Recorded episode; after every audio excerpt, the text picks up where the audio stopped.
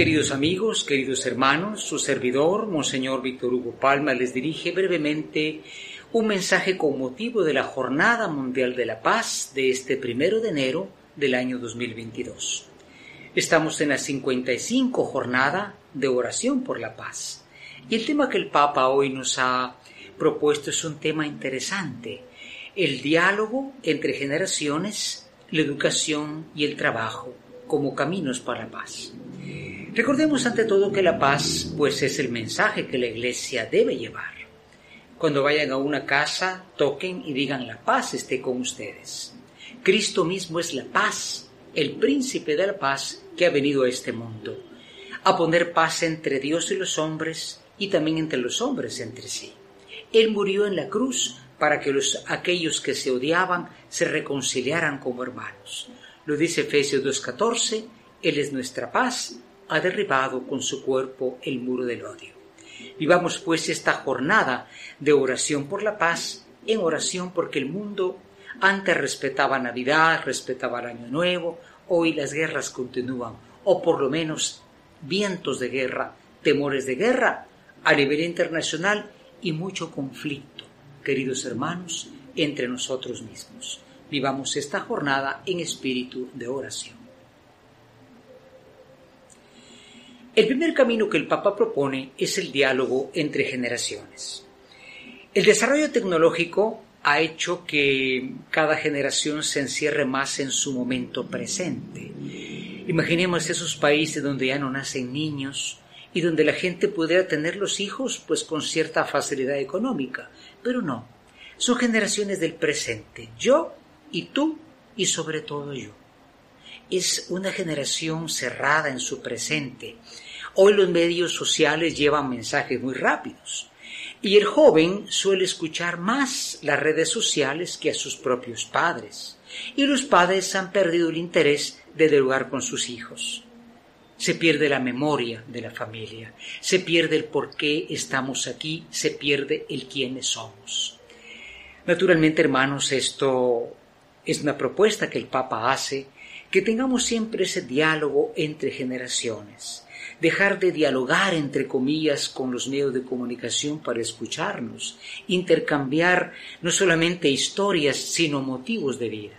Es el primer camino fundamental, el diálogo entre generaciones. El segundo camino que el Papa nos propone es el tema de la educación sin educación no es posible un desarrollo integral de la persona. La educación no es solamente saber mm, datos que están todos en el Google, están en la enciclopedia electrónica. La educación es educar sobre todo el corazón. Hay una frase excelente de un eh, empresario de otro país que decía, el corazón del desarrollo es el desarrollo del corazón cuando se enseñan valores, cuando se enseñan valores con el ejemplo, la educación es el camino de la paz. Las palabras convencen, los ejemplos arrastran, decía hace tantos siglos Séneca, un famoso autor. El Papa habla de la educación porque con esto de la pandemia, ustedes saben, la educación se ha visto tremendamente afectada, ¿no? Sea las generaciones ya tenían crisis de comunicación, con la pandemia la educación se ha venido al suelo, por más que sea virtual o quiera ser virtual, falta un esfuerzo grande por rescatar lo que es un medio de pacificación. Un pueblo que no conoce su historia y que no la conoce bien se deja llevar de cualquier falsa información. Educación en la verdad de quién es Dios, de quién es el hombre de qué es el mundo y de qué es la historia. Es lo que el Papa nos propone hoy. Y finalmente, hermanos, el Papa nos habla de un camino muy importante para la paz, el trabajo. Y volvemos a recordar que la pandemia ha hecho perder millones y millones de trabajo en el mundo.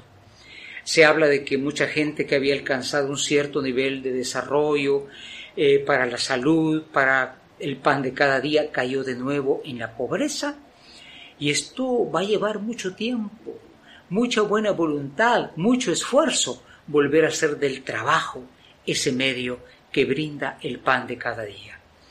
Recordemos que el trabajo es un trabajo que tiene que ser justamente remunerado y justamente realizado.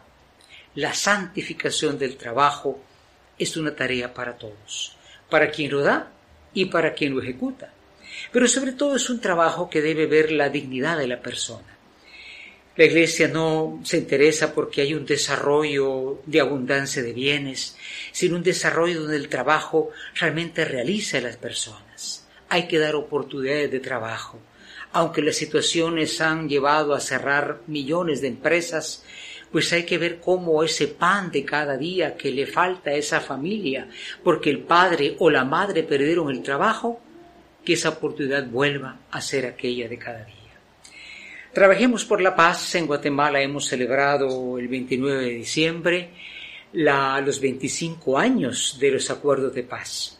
Los acuerdos nos recuerdan que la paz tiene dos aspectos. Es un don de Dios. Porque tantos años de guerra civil, tantísimos miles de fallecidos, muertos y las situaciones que generaron, terminaron no totalmente con unos acuerdos, sino comienza la tarea de la implementación de los acuerdos de paz. Recordamos con tanto cariño al conciliador nacional, el cardenal Rodolfo Quesada Toruño, y también a Monseñor Juan Gerardi, que se vio en esta tarea del acercamiento. Sigamos celebrando la paz, vivamos la paz, trabajemos por la paz y recordemos algo fundamental. San Agustín, que vivía en un tiempo de muchas guerras, y de muchos conflictos en su ciudad de Hipona decía, cuando yo quiera predicar la paz no voy a ir a la plaza, voy a entrar en una casa, porque la paz nace en el hogar, cuando estamos en la mejor relación con Dios y con nosotros. Qué hermoso a los pies del mensajero que anuncia la paz, que esa paz del Señor esté con todos ustedes, en este día en que recordamos a María, la Madre de Dios. La Madre de Dios, Madre pues de la paz, María intercede por la paz en Escuintla y en nuestros corazones. Amén.